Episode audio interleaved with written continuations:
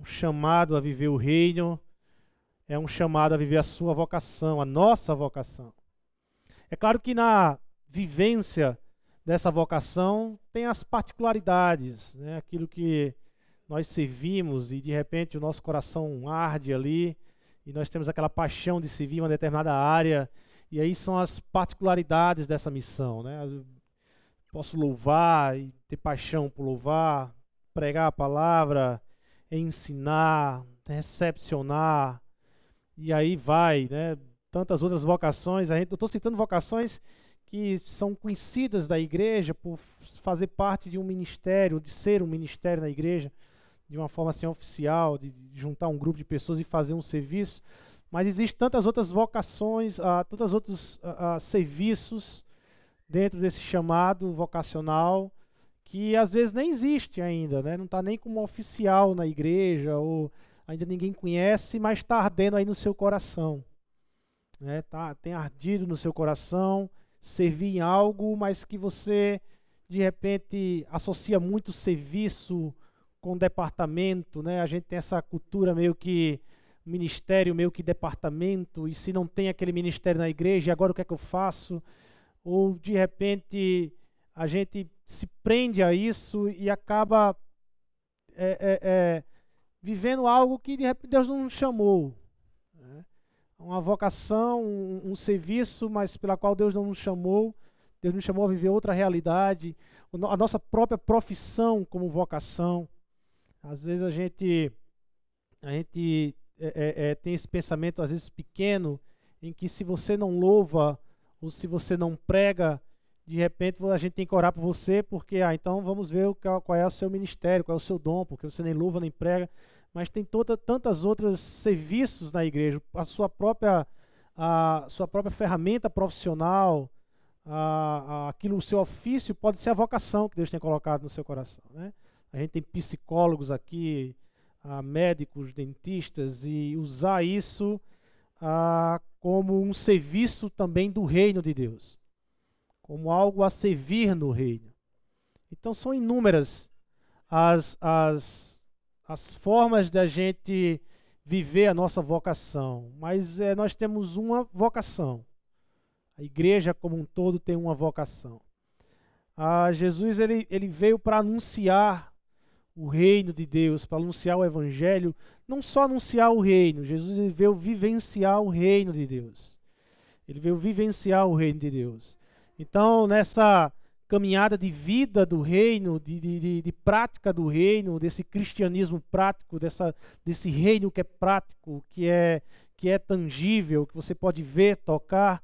Você tem cegos voltando a enxergar, você tem coxos voltando a enxergar, você está voltando a andar. Você tem eruditos como Nicodemos sendo desafiados a nascer de novo. Né? Você tem pessoas como Marta e Maria sendo desafiadas a acreditar o pós-morte, é um reino que até pós-morte ele é fantástico. Você tem a, a, a, um, um, um homem que extorquia dinheiro, corrupto, que vivia de extorsão, a devolver quatro vezes mais aquilo que ele tinha tirado, como foi o Zaqueu.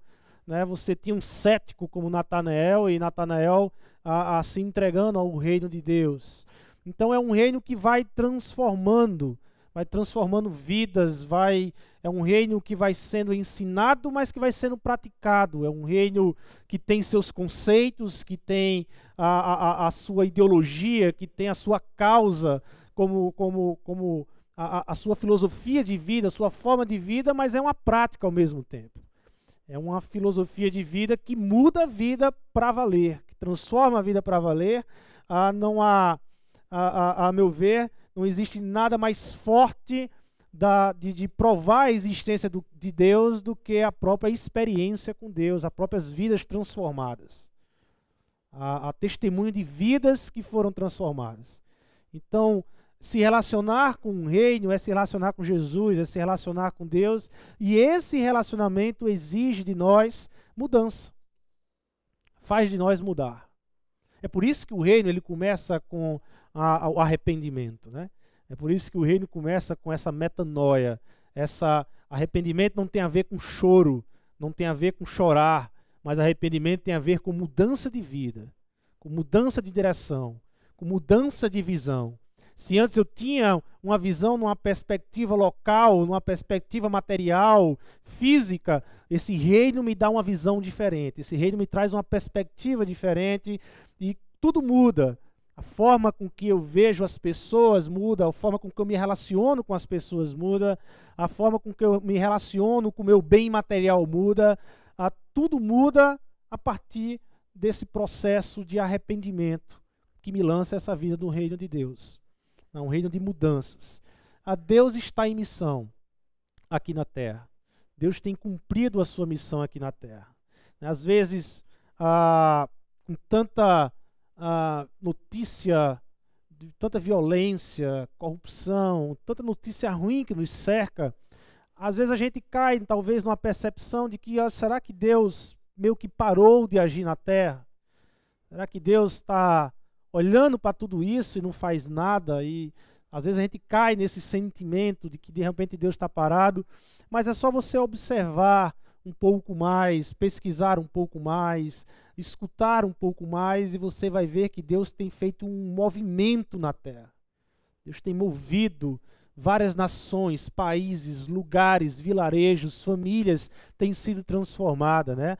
Bênção de Deus, o pastor Marcelo está ali é, é, é, é, experimentando, tendo essa experiência de mais de 200 nações, de testemunhos, de mudanças na Índia, do que Deus tem feito na Índia, do que Deus tem feito no Paquistão, de que Deus tem feito no Sudão, no Vietnã, na Ucrânia, na Rússia, no Japão, na Austrália, Estados Unidos e tantos outros locais que Deus tem se movimentado, tem transformado regiões, tem transformado os lugarejos, vilas, famílias e casas. Deus tem estado em missão aqui na terra.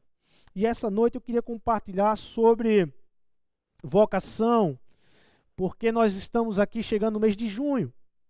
Seis meses de caminhada aqui 2016. E tem muito que servir, tem muito que caminhar, tem muito que se doar para Deus nesse ano de 2016. E às vezes na caminhada do servir, na caminhada de viver essa nossa vocação, a gente se cansa muitas vezes. A gente cansa. Há momentos que você para e de repente você pensa e você fica refletindo ou se perguntando: vale a pena continuar? Está cansado? E a gente sabe que o físico ele interfere no espiritual né, o cansaço físico, o cansaço mental, muitas vezes nos enfraquece espiritualmente. Perdemos a vontade de continuar, de ler, de viver as disciplinas. Como o espiritual também, quando nós deixamos de lado, interfere no material, no físico. Né? Há quem, há, há quem divide o homem em três partes, né? espírito, alma, corpo. Há quem divide o homem em duas partes, material e imaterial e há quem vê o homem como um ser único e integral, onde o espiritual e o material eles se relacionam, se, se, se são interdependentes, ah, depende, interfere um no outro e vê o homem como de uma forma mais integral. O fato é que nessa caminhada de seis meses, servindo ao Senhor, ou sendo chamado a servir, muitas vezes a gente cansa. Eu lembro de uma história que tem lá em Marcos capítulo 6, ah, que fala da multiplicação dos pães. Ainda não é o nosso texto, mas fala da multiplicação dos pães. Eu vou ler quatro versículos aqui. 6,30 diz assim: Voltaram os apóstolos à presença de Jesus e lhe relataram tudo quanto haviam feito e ensinado. E ele lhes disse: Vinde repousar um pouco à parte num lugar deserto, porque eles não tinham tempo nem para comer, visto serem numerosos que iam e vinham. Então foram sós no barco para um lugar solitário. Muitos, porém, os viram partir e, reconhecendo-os, correram para lá, a pé de todas as cidades, e chegaram antes deles. Ao desembarcar, viu Jesus uma grande multidão e compadeceu-se deles. Algumas versões teve compaixão porque eram como ovelhas que não têm pastor, e passou a ensinar-lhes muitas coisas. Eu fico imaginando essa cena. Aí quando eu leio a, a Bíblia e quando eu estou estudando, e voltado às vezes para a pregação, eu, eu, eu, eu, eu fico tentando imaginar as cenas acontecendo e me colocando, às vezes, no lugar de alguns personagens. Aí eu faço aquele, aquela viagem, né? Geralmente eu acho que quem gosta de assistir filme, série, teatro, acho que tem mais facilidade de ficar fazendo isso, mas é bem bacana esse exercício. E eu fico tentando imaginar a cena, sabe, de depois de uma semana exaustiva, depois de uma semana que cansou para valer, que está todo mundo cansado. E aí Jesus, então, ele, sabe, dá uma. Ele percebe o cansaço, e Jesus cansado, né? Porque a gente não pode jamais a, a, a partir, é, é, negar o princípio da humanidade de Cristo. Então Jesus cansava, Jesus tinha perna, músculo, cansava, mente cansava, o corpo pedia para parar. Ele era 100% homem, humano, e 100% Deus. Então, Jesus ele tem aquela sacada ali dos discípulos cansados, e ele cansado, ó, vamos para um retiro. Vamos para um retiro, vamos parar, vamos descansar. Vamos esquecer um pouco né, de, de tudo isso, da grande turba que nos cerca, e vamos para um retiro descansar. Eu imagino a alegria dos discípulos, tudo cansado. Mas sabe quando você está cansado, mas seu líder não demonstra que está cansado? E aí você quer continuar mostrando para ele, não, estamos aqui, aonde você for a gente vai, então está bem. Mas quando ele tem essa ideia, eu acho que os discípulos ali por dentro vibraram, rapaz, até que enfim, vai descansar um pouco. Né? Estava cansado, já estava na hora, não estava aguentando. E aí eles entram no barco e vão para o outro lado, e aí eu fico imaginando a cena deles olhando aquela multidão do outro lado. E aí talvez um discípulo, outro, ali batendo no outro ali. Ih, rapaz, ó. Dançou a coisa. Acabou. Esquece essa coisa de descanso. Olha a multidão lá do outro lado. E começou aquele murmúrio, né? Ah, poxa, eu não acredito, essa turma não dá nem um minuto de descanso, a gente precisa descansar. E aí, Pedro, ó, tu tem uma voz mais forte, vai lá, bota essa multidão para correr, porque não dá, olha, estamos cansados, a gente precisa disso. E aí Jesus olha para aquela multidão e a Bíblia diz que ele olha com compaixão. Ele ama aquelas pessoas. Jesus está cansado. Talvez o corpo está dizendo para, mas o coração está dizendo ama. Jesus ama aquelas pessoas. Jesus tem compaixão daquelas vezes. Porque quando Jesus ele fala do reino de Deus, Jesus ele não fala de um reino de uma outra pessoa, de umas boas novas de uma outra pessoa, mas o reino de Deus é Cristo Jesus. Jesus é o reino de Deus. E o reino de Deus, ele não para de amar. E por ser o reino de Deus, Jesus não para de amar. Então Jesus tem um único sentimento que podia ter por aquela multidão, que é amar aquela multidão. Ele tem compaixão daquela multidão. Ele olha e ele ama com os olhos. Os nossos olhos a Bíblia diz que é a janela do coração. Que nós olhamos e cultivamos com os nossos olhos, ou abençoamos o nosso corpo, ou amaldiçoamos o nosso corpo. Aquilo que a gente vê. Né? Jesus fala muito dos olhos. Tem hora que ele diz: arranca os olhos. Né? Não no sentido literal, mas que seja radical. Se os teus olhos estão olhando para algo que te peca, seja radical. Não olha mais. Cara. Corta isso de vez. Né? Certo dia eu vi no, no, no, no YouTube, foi no Face, mas era um vídeo, de o um cara arrebentando o computador. Não sei se era verdade, se era um computador velho, tem essas coisas no, no. Mas o cara com a marreta arrebentando o computador. Aí ele chega no vídeo e fez. Esse computador me fazia ver pornografia todos os dias, mas a partir de hoje ele se lascou. Não vai ver mais pornografia. Ele arrebenta o computador. Né? sei se lá que é verdade. Mas a ideia de radical mesmo. Ser radical com os olhos. Os olhos é a janela do coração. E a gente vive numa cultura, numa sociedade pós-moderna, onde a, a nossa maior impressão como sociedade, o nosso selo como sociedade pós-moderna é o consumismo, materialismo, um capitalismo selvagem.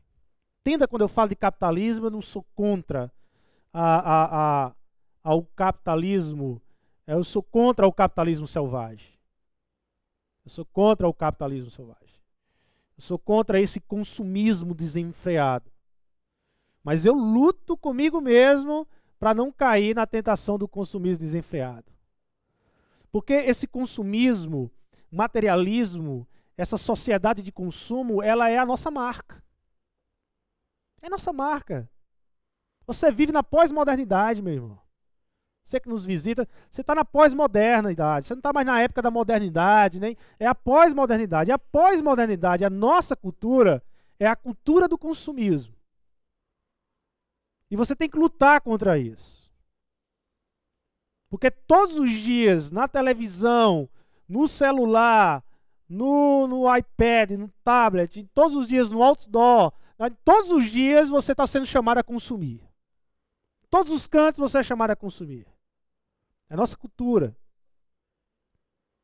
E aqui, a cultura do consumismo, ele, ele faz a gente olhar para o outro, não pelo que ele é, não pelo valor do caráter, não pelo valor do que ele é, mas é pelo que ele tem e pelo que ele faz.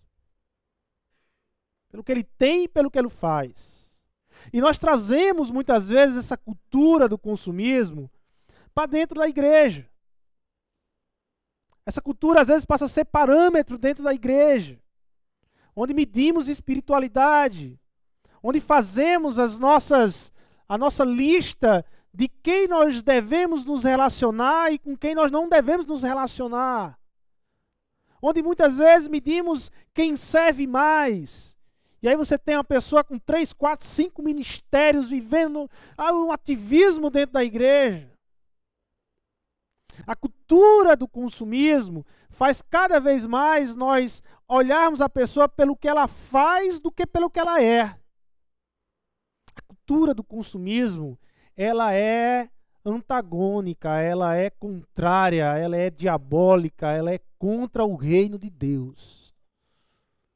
Porque na cultura do reino é o ser, é quem você é e não quem você faz. É quem você é e não o que você tem. Quem você é. Então a vocação, a essência de vocação e de viver vocação, não tem a ver com o que você faz, não tem a ver com o que você tem, tem a ver com o que você é. Transformar isso aqui numa adoração não é simplesmente tocar e nem cantar tem a ver com coração.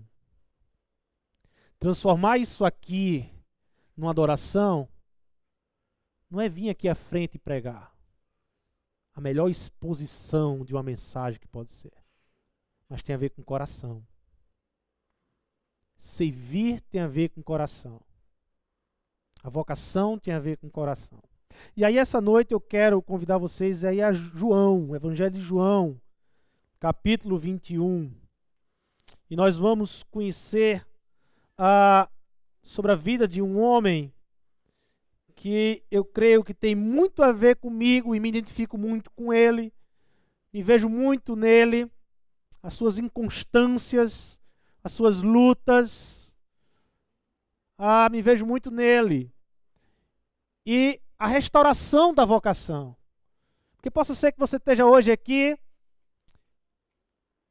e você acha que de repente Deus te chamou para fazer parte de sua comunidade, de sua igreja, do seu reino. E a pergunta é: uma vez que você está no reino, você está no reino para quê? Você está no reino para se curtir? Sabe, de ficar curtindo a sua salvação? Ah, eu sou salvo, eu sou salvo, glória a Deus. E você passa uma vida toda curtindo a sua salvação? Será que é essa a proposta do reino? Não. Deus nos chamou o reino para uma, viver uma vocação com Ele, uma missão com Ele. Somos salvos, amém, glória a Deus por isso. Salvos para quê, Senhor? Para adorar, para viver a tua missão aqui na terra, para viver aquilo que o Senhor nos chamou, para apresentar o teu reino, o teu valor, o valor do teu reino lá fora, na minha casa, nos meus vizinhos, nos meus amigos, minha família, Há uma vocação que Deus nos chamou. E Pedro, que é o apóstolo a qual nós vamos dar uma olhada nele, e a vida e a restauração de Pedro, Pedro era um camarada que andou três anos com Jesus. Três anos da vida de Pedro foi lá junto de Jesus, aprendendo do reino, sabe, sendo ensinado sobre o evangelho, sobre o reino de Deus, vendo o reino acontecer. Quantas experiências Pedro teve nessa aproximação com o reino, junto ali de Jesus, andando com o reino, tocando no reino, ouvindo o reino falar. Quantas experiências Pedro teve. Mas entre essas experiências, Pedro teve uma sucessivas experiências de decepção consigo mesmo. Pedro era aquele camarada que era capaz de olhar para Jesus e dizer: Ah, eu sei quem tu és, tu és o Filho de Deus. O Filho de Deus, o Cristo, o ungido. E o próprio Jesus declarar então a maior missão do reino de Deus, a maior, a maior missão de Jesus. Olha, então é, é, é, necessário que eu vá a Jerusalém, que eu seja preso, que eu morra na cruz do Calvário. Aí Pedro diz: Não, então peraí. Cristo, o Filho de Deus, mas ir à cruz é demais. Nós precisamos do Senhor vivo aqui com a gente. E aí Jesus olha para Pedro e diz: Pedro, tu tá com mente satânica. Tu tá com pensamento diabólico, cara. Tu não entende nada dos projetos de Deus. Porque a sua mente a sua cabeça tá aqui, local, Jerusalém, Judeia, você ainda não saiu disso aqui, você ainda não entendeu a proposta do reino, você ainda não enxerga um reino adiante, você não enxerga o que está acontecendo ao seu redor, meu amigo. Pedro é o cara que ouvia Jesus falar sobre amor ao próximo, sobre um reino de servir, de servo, sobre um reino de ter que aceitar até mesmo a, a, a, as injustiças mas ao mesmo tempo, Pedro é capaz, na prisão de Jesus, de levantar uma espada e cortar a, a, a orelha de Malco, um soldado romano. Era o Pedro que andava com Jesus, era o Pedro forte, era o Pedro que é pedra, mas ao mesmo tempo, era o Pedro que nega Jesus três vezes, como um covarde, que não consegue ficar ao lado do seu Senhor e que não tem coragem de nem acompanhar a crucificação do seu Senhor. E o abandona. Porque tem medo. Medo de ser pego, medo de ser preso, medo de morrer. E a gente chega aqui no capítulo 21 de João e a gente se depara com essa história linda, que é a restauração de Pedro. É quando Jesus ele se encontra com Pedro para restaurar a vocação de Pedro. Pedro, tu tem uma vocação, Pedro. E eu vim para te restaurar. E às vezes a gente precisa parar para entender por que Deus nos chamou. Por que somos salvos? Muitas vezes nós precisamos reacender no coração o desejo de servir ao Senhor. Por mais impressionante que isso seja, a nós perdemos, às vezes, a percepção de quem é Jesus para nós. E nós não servimos mais, nós invertemos os valores, e em vez de servir, a gente quer sentar numa cadeira e ser servido. O reino, ele é um reino invertido. Onde a declaração do rei é um silêncio diante de Pilatos onde a cruz desse rei é uma coroa de espinhos, onde o trono não é de marfim nem de ouro, mas é uma cruz de madeira. É um reino invertido. É uma proposta invertida para a gente viver. João capítulo 21, a partir do verso 15, a palavra de Deus diz: Depois de terem comido, perguntou Jesus a Simão Pedro: Simão, filho de João, amas-me mais do que estes outros? Ele respondeu: Sim, Senhor, tu sabes que te amo. Ele lhe disse: Apacenta os meus cordeiros. Tornou a perguntar-lhe pela segunda vez: Simão, filho de João, tu me amas? E ele lhes respondeu: Sim, Senhor, tu sabes que te amo. Disse-lhe Jesus: Pastoreia as minhas ovelhas. Pela terceira vez, Jesus lhe perguntou: Simão, filho de João, tu me amas? Pedro entristeceu-se, porque ele lhe ter, por ele lhe ter dito pela terceira vez: Tu me amas. E respondeu-lhe: Senhor, tu sabes todas as coisas. Tu sabes que eu te amo. Jesus lhe disse: Apacenta as minhas ovelhas.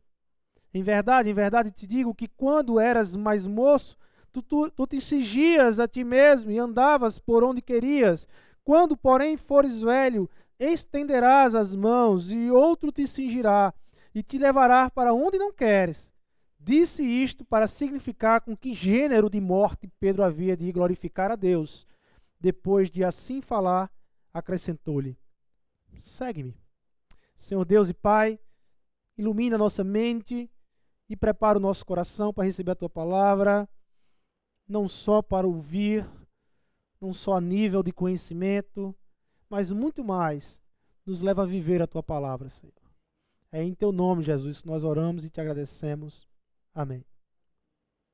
Não é de programação, não é de agenda, não é de esboços, não é de, de fichários que é feito o serviço, que é feito a vocação, que é realizada a vocação.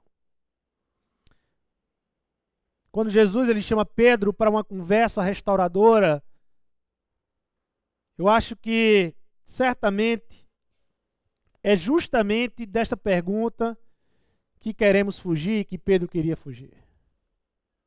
Eu acho que Pedro, ele queria dizer a Jesus que, olha Jesus, eu estou triste, mas eu tenho meu projeto, mas o Senhor voltou agora, está ressurreto, então eu tenho meu projeto de vida, Agora nós temos um projeto, nós temos um plano, nós vamos começar por Jerusalém, nós vamos começar ali na, na, na, no templo, nós vamos na sinagoga, nós temos um projeto para alcançar os judeus, porque esse grupo aqui vai alcançar com judeus da tal região, esse grupo é para judeus para tal região. Nós temos um esquema, Jesus, todo montado, todo um projeto muito bem elaborado, nós temos onde levantar os recursos, nós já temos tudo isso, e é nada disso que Jesus está falando com Pedro, e Jesus não está nem aí para esse projeto todo de Pedro, o que Jesus está querendo de Pedro é o coração. Porque é com o coração que servimos. Porque é com o coração que somos vocacionados. Porque é com o coração que adoramos ao Senhor Jesus. Essa pergunta que foi feita, feita a Pedro, certamente nós queremos e muitas vezes nós fugimos dessa pergunta. E aí, Arthur, como é que tá? Ah, Senhor, eu tenho meu projeto, já montei projeto, eu já fiz projeto para área tal, para ministério tal, já tenho isso, já fiz isso. Ah, nada disso, Arthur. Eu não me impressiono com seus projetos, com as suas metodologias. Não é isso que me impressiona, não é isso que eu estou atrás. Eu só quero que você me responda uma pergunta. Tu me amas? Não existe pergunta mais profunda, mais que nos deixa constrangidos.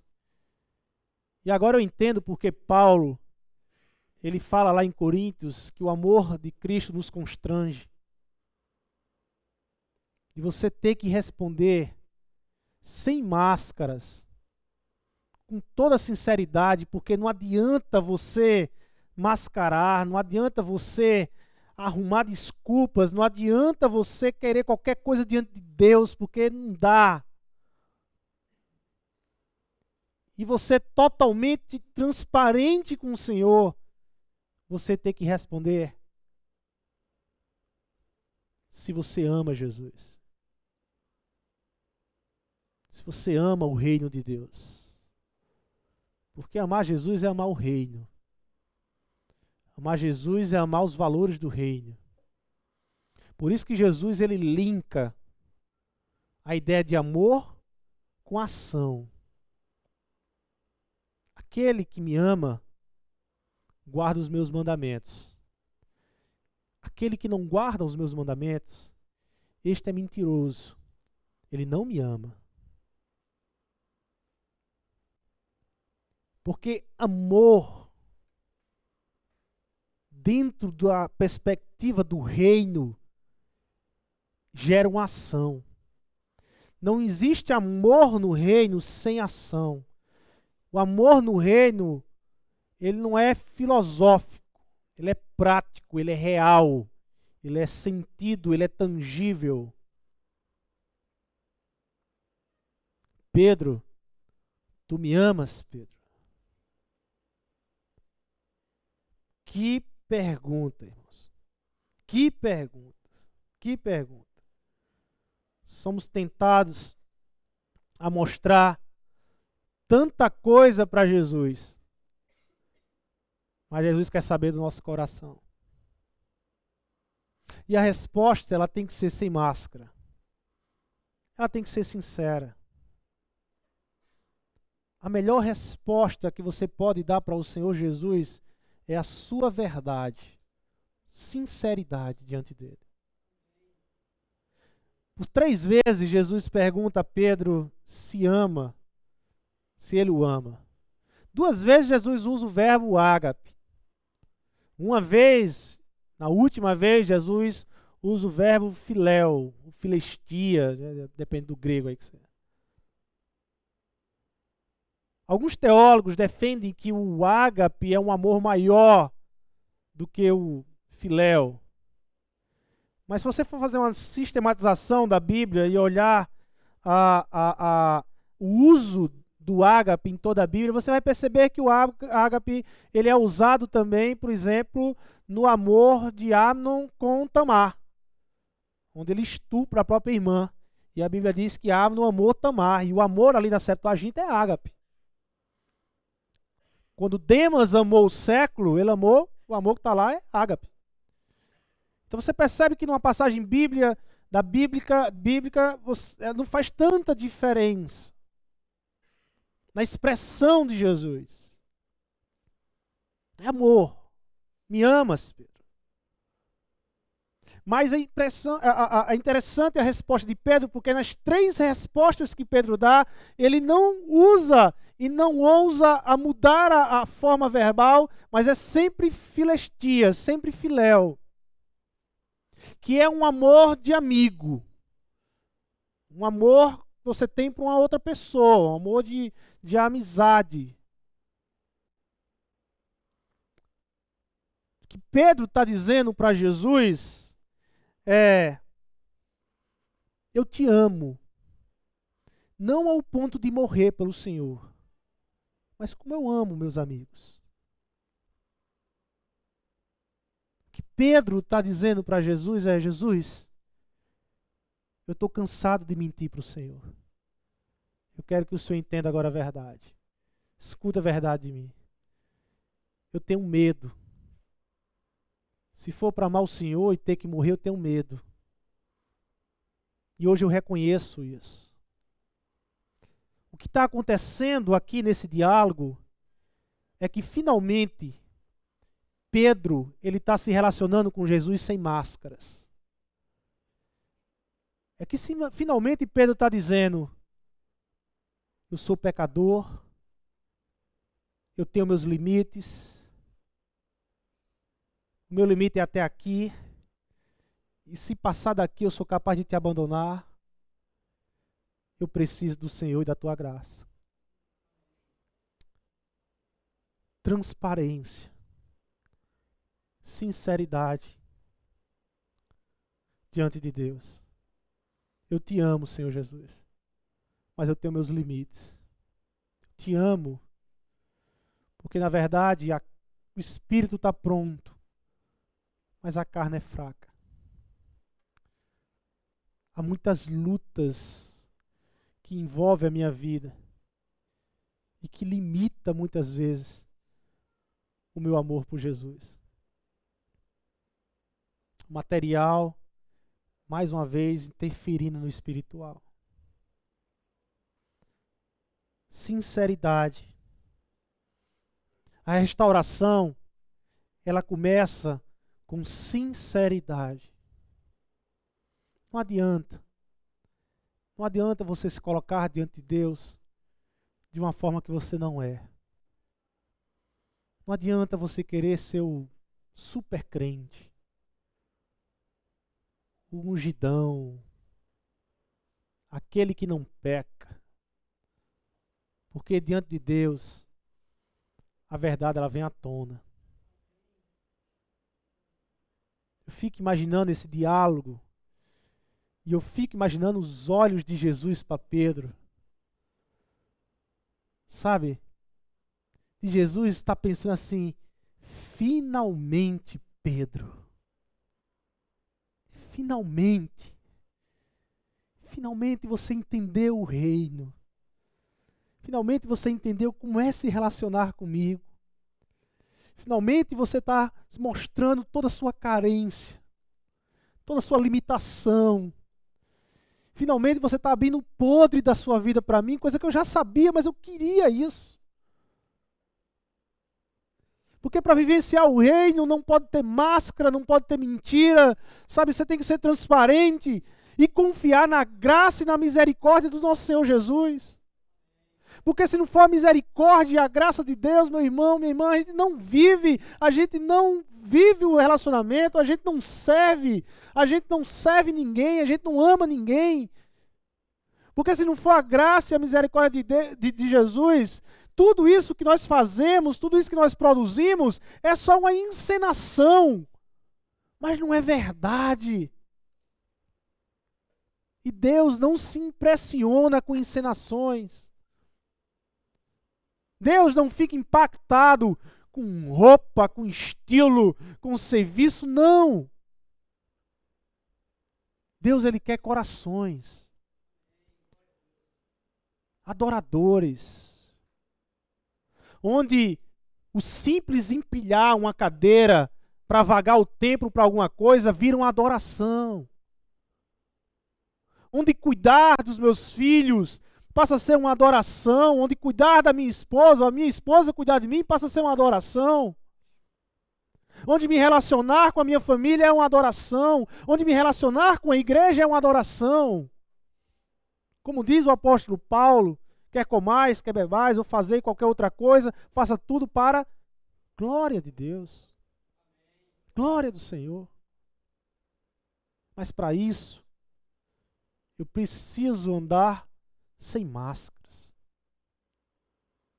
Eu preciso dizer assim a Jesus: Jesus, eu te amo dentro desse limite, dentro dessa imperfeição. E eu careço da tua graça e da tua misericórdia para melhorar o meu amor com o Senhor. Eu careço de Deus. Eu careço de Jesus. E aí, sendo sincero, sendo sincero, e é tanto, né, que Pedro ele fala lá em 1 Pedro, a gente volta para o texto, mas 1 Pedro capítulo 5, a carta do apóstolo Pedro, já restaurado, já restaurado, no capítulo 1, aliás, versículo 3, ele diz: Bendito Deus e Pai de nosso Senhor Jesus Cristo, que segundo a sua muita misericórdia nos regenerou para uma viva esperança mediante a ressurreição de Jesus Cristo dentre os mortos. Como Pedro, como Pedro ele fala nessa carta como isso foi uma experiência real.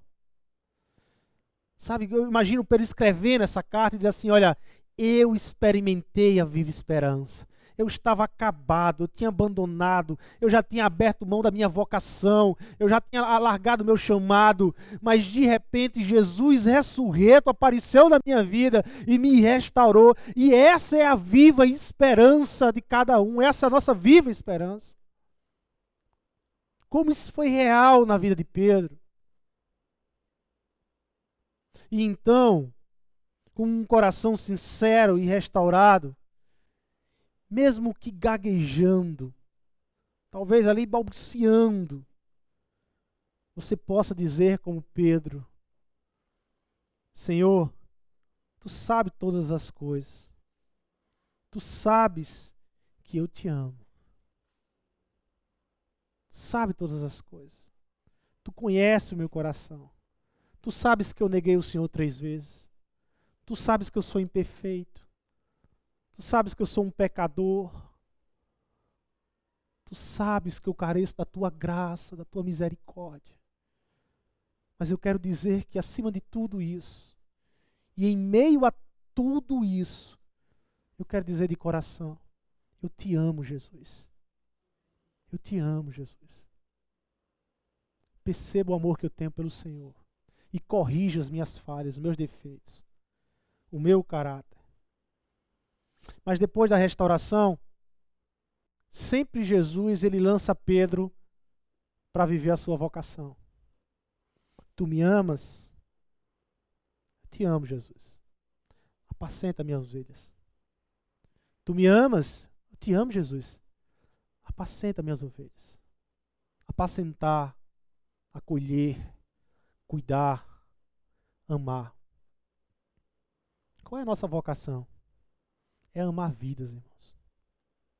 É amar vidas.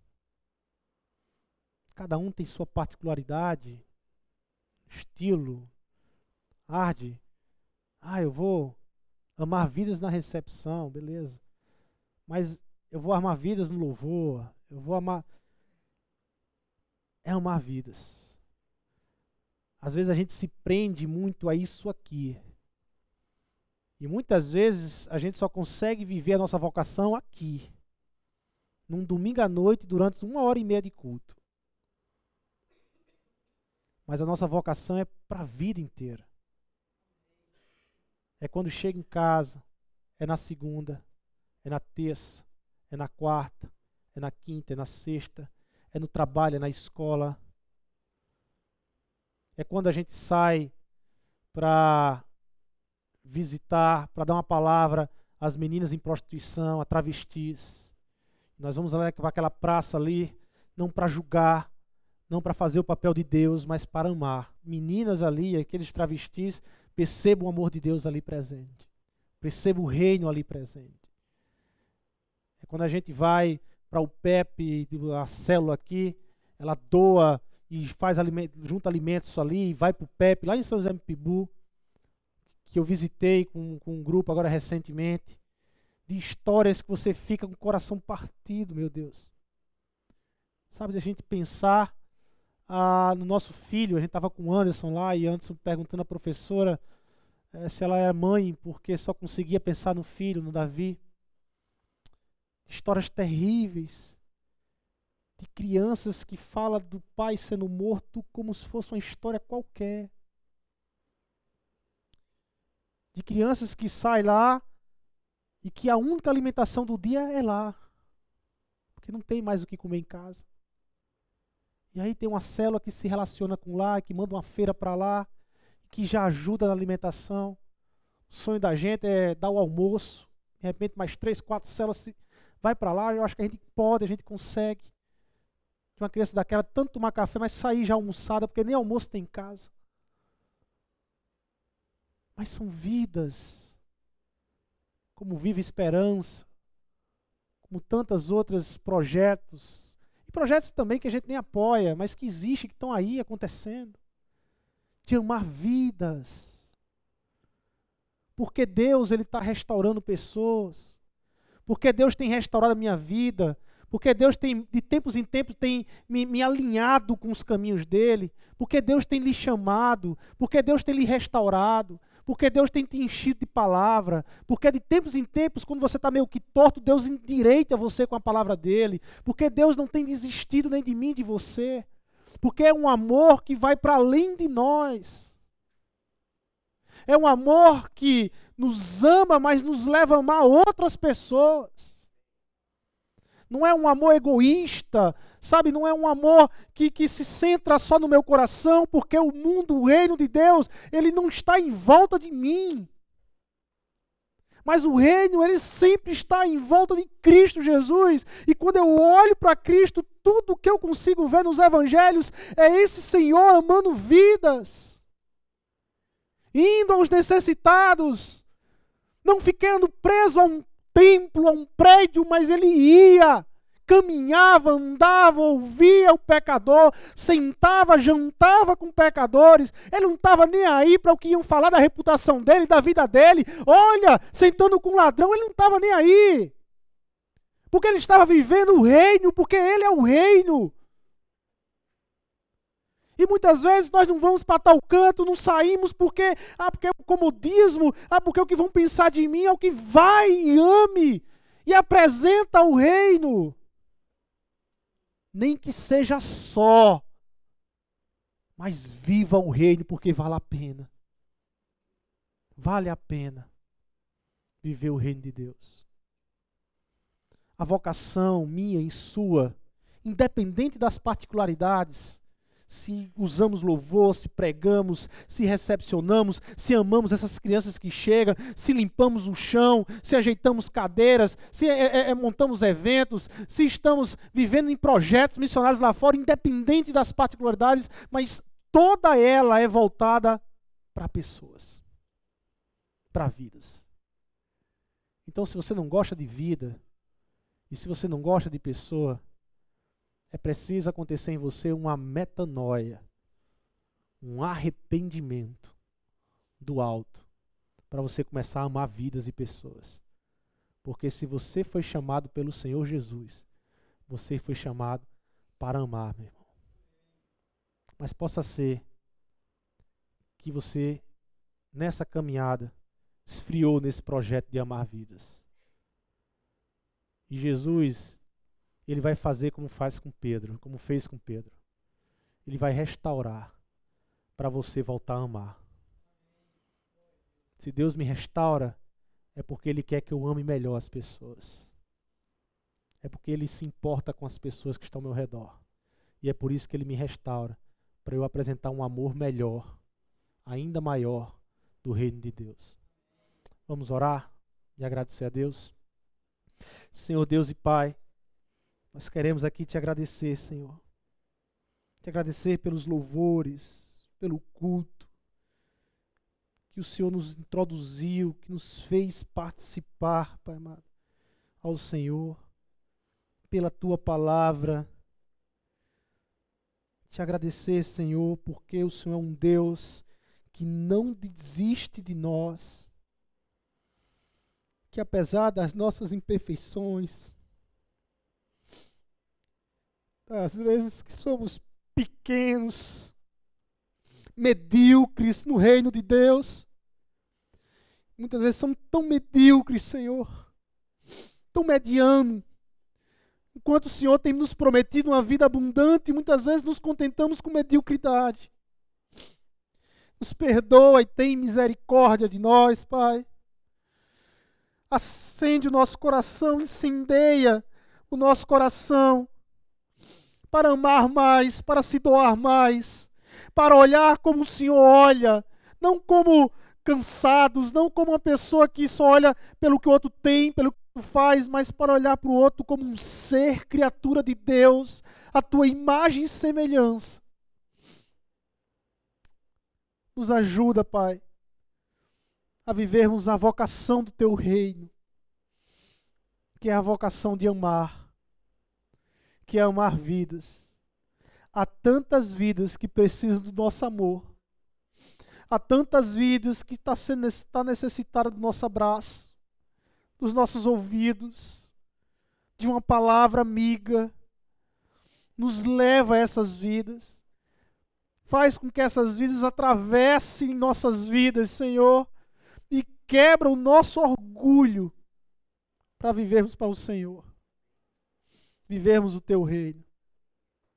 Obrigado, Pai. Porque apesar das falhas, apesar do pecado, a melhor parte nessa história toda é a restauração. É nos encontrarmos de novo com o teu reino. É voltarmos ao teu caminho.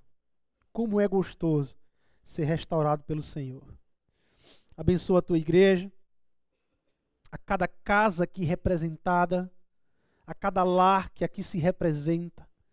Enche essas casas da tua graça, da tua misericórdia, do teu amor, Senhor nos despede em paz aos nossos lares e nos dá uma semana cheia do teu reino, cheia do teu reino, de vida intensa no teu reino. Que possamos não nos cansar de viver o teu reino. É em teu nome, Jesus, que nós oramos e te agradecemos. Amém, amém e amém.